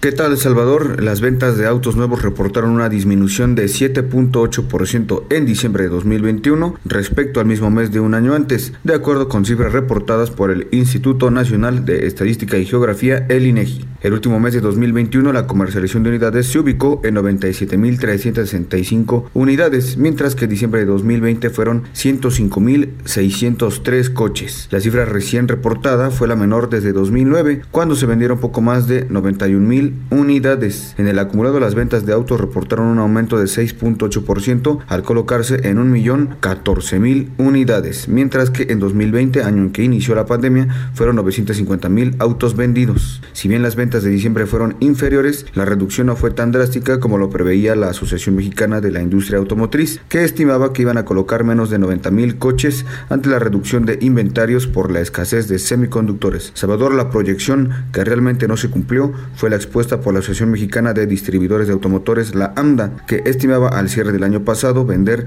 entre 1.070.000 y 1.040.000 vehículos. Esa es la información, Salvador.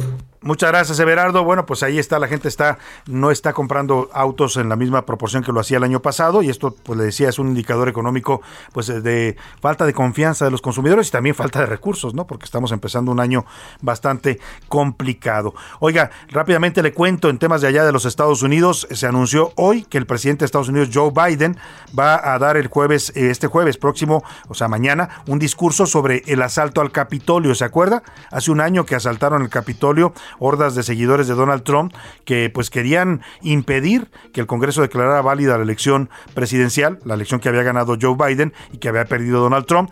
Y bueno, un, un tema que fue inédito en la justicia de los Estados Unidos, en la democracia de los Estados Unidos, se atacó al poder legislativo de ese país con la toma del Capitolio, hubo un muerto.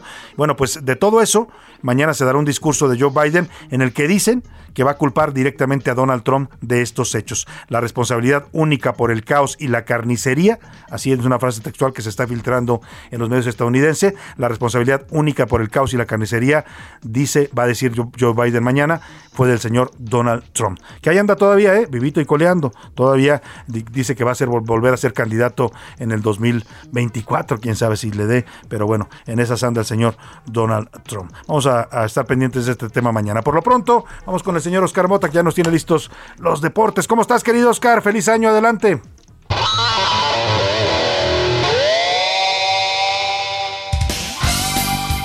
Mi querido Salvador García Soto, ¿cómo estás? Te mando un gran abrazo y por supuesto a los amigos y amigas que nos escuchan en A la Una. Hoy un gran día para ganar. Les cuento, miércoles 5 de enero 2022. Está avanzando rápido. Este enerito, cuídense mucho, por favor. Bueno, día de Reyes, noche de Reyes. En la noche llegan Melchor, Gaspar y Baltasar, así que pórtense bien, hagan bien su cartita y más o menos como lo que va a pasar con la CONADE, porque pues a los atletas, a los atletas mexicanos parece que desde ya les llegó una cartita precisamente firmada por los Reyes Magos, pero ah, qué Reyes Magos tan petichones, andan muy pedinches ahora estos Reyes Magos con los con la gente, con los atletas, ya que bueno, la CONADE emitió unos nuevos lineamientos en su reglamento para las becas que estarán obteniendo los atletas nacionales a partir de este 2022. Y bueno, uno diría, claro, los eh, nuevos años, los años nuevos vienen con cambios, vienen con algunos ajustes, sí, pero bueno, hay de ajustes ajustes. Aquí la situación y la que ha generado polémica son algunos incisos, algunos apartados en el, eh, en el aspecto de conducta que le están pidiendo a los atletas, pues básicamente que cuiden lo que dicen en redes sociales. Esto uno podría decir, bueno, no tiene nada de malo, Pero ojo, dicen por ahí, el diablo está en los detalles. Escuchen cómo va uno de los incisos con eh, la parte obviamente de este nuevo reglamento del apartado de conducta, punto número 8, que dice, redes sociales, debe uno de ser responsable por todas las declaraciones que emiten cualquiera de las redes sociales en las que me desenvuelvo. No dañaré la imagen institucional y o cualquiera de los representantes del Sistema Nacional de Cultura Física y Deporte se le pide a los atletas además abstenerse de declaraciones no fundadas y debidamente motivadas en contra de las instituciones deportivas estatales, nacionales, dirigentes deportivos, entrenadores y o grupos multidisciplinarios. Esto significa Ah, ya explicándolo, que a cualquier atleta que se le ocurra emitir una crítica, por pequeña que sea, por alguna situación que no le hayan cumplido a lo mejor la CONADE, que no le hayan cumplido algún directivo, etcétera, si emite algún comentario quejándose, pues le quitarían esta beca. ¿Qué es lo que opinas? ¿Es un reglamento justo? Todo el mundo se tiene que someter a estas reglas. ¿Qué es lo que opinas? Me gustaría escuchar tu comentario. Recuerda, me puedes escribir en arroba mota-sports. ¿Qué opinan ustedes? Porque les dejo votando este balón con los nuevos lineamientos de la CONADE. Regresamos. Muchas gracias, Oscar Mota. Pues yo retomo tu pregunta y la verdad que me parece que es un reglamento, por decirlo menos, eh, delicado porque está rozando los límites de la libertad de expresión, que es un derecho constitucional de los mexicanos y los deportistas son mexicanos, tienen ese derecho, y eso de decirles de qué puedes hablar y de qué no, esto de dañar la imagen institucional, pues suena bastante raro, porque pues la libertad de expresión abarca todo, tú puedes criticar lo que quieras en este país, para eso tienes esa libertad, ¿no? Desde el presidente de la República hasta lo que le siga, ¿no?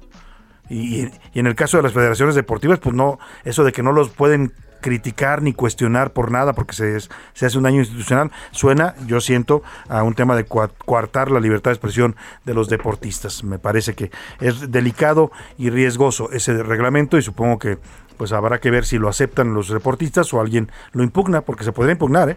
podría impugnarlo ante el Poder Judicial, ante la Corte o ante algún poder para que lo revisaran. Si es un tema que puede coartar derechos y libertades fundamentales de los deportistas en este caso y de los mexicanos. José Luis Sánchez, de último momento, ¿qué me tienes? Rapidísimo, Salvador, pero también eh, recordar nada más, ¿te acuerdas que hace un mes y medio cuestión se filtró un supuesto reglamento en la Consejería Jurídica de Presidencia? Sí, que iban a pedir un código de vestimenta, ¿no? Además de eso también hablaba de cómo se expresaban en redes sociales y que no podían hacer críticas en específico a la consejería. que le dieron para atrás. Exactamente, le echaron para atrás e incluso despidieron a Miguel Ángel Martínez Lara, que él formaba parte de El documento sí existió, era real, pero no estaba autorizado. Alguien lo, alguien lo filtró, lo desmintió el vocero Jesús Ramírez, ¿no? Exactamente. Y dijeron que no. Pues sí, por, precisamente por eso, porque estás metiéndote con la libertad de expresión, ¿no? Con el derecho que tiene cualquier ciudadano, seas trabajador del gobierno, seas este deportista, pues expresarte libremente. Así es. Y bueno, de último momento, Salvador, está por cumplirse un año. Mañana se cumple un año de este asalto al Capitolio. Mañana, ya lo decía, ¿no? Mañana, Va a hablar Biden, ese discurso que está muy esperado. Biden, y se espera, Salvador, hace unos momentos habló el fiscal, el fiscal Barr de eh, en Estados Unidos, William Barr. William Barr, y asegura, hay 700 personas acusadas por 700. este. 700 personas. Oye, ¿y estará Donald Trump entre los acusados? Ahí te va, el presidente, Donald, el presidente Joe Biden dijo que mañana durante su discurso va a haber sorpresas y que incluyen a altos mandatarios. Uf. En los medios americanos americanos, los medios estadounidenses, a, todo apunta a que estos. Van a acusar a Trump. Estos. Pues sí, porque fue, este fue el instigador, ¿no? Fue el que los alentó a hacer esta toma violenta del Capitolio. Va a ser un, un dato interesante mañana, José Luis. Así También es. cuéntame, porque estoy, están llegando varios mensajes aquí uh -huh. del auditorio de que hubo fallas en, en WhatsApp, en, en Meta, bueno, en antes es. Facebook, en todas estas redes sociales. ¿Qué pasó? Así es, es, entre 8 de la mañana y 11 y media de la mañana hubo alrededor de 3 millones de tweets solamente mencionando WhatsApp. Y es que los servicios de Meta, todo lo que antes era Facebook, reportaron una caída desde Instagram hasta WhatsApp. En WhatsApp, si usted no podría enviar audios o videos y se le quedaban en, en la bandeja de salida, bueno, pues todo, todo fue por los servidores de Meta que están haciendo transiciones de 2020 a 2021. Uh -huh. Y bueno, y hay gente que dice que si esto va a pasar con el metaverso, pues mejor, mejor que ni le entren, porque se van a quedar ahí trabados. Pero bueno, ya se restablecieron todos los servicios, ya no hay intermitencias en ninguno de los servicios de las redes sociales y ya están caminando. Pues eso es, la, eso es lo bueno, que ya está funcionando. Ahora la gente de las redes sociales es algo vital. ¿eh? Hay gente que se pone muy nerviosa y ansiosa si se le cae una red social, así es que qué bueno que ya estén funcionando bien. Nos despedimos de usted, muy contentos y agradecidos por su atención. Quédese aquí en la promoción del Heraldo Radio. Yo lo espero mañana a la una con toda la información importante y hoy por la noche lo espero también para que me acompañe en Canal 10 de Heraldo Televisión en las noticias de la noche. Todo este equipo también hace televisión con esta propuesta informativa. Gracias, José Luis Sánchez. Gracias, Salvador. Gracias a todo el equipo. Gracias, y bienvenido. gracias a usted. Que tenga una excelente tarde. Provecho. Aquí nos encontramos mañana a la una. See the light as it shines on the sea. It's blinding, but no one knows how deep it goes. And it seems like it's calling out to me, so come find me and let me know. Por hoy termina. A la Una con Salvador García Soto.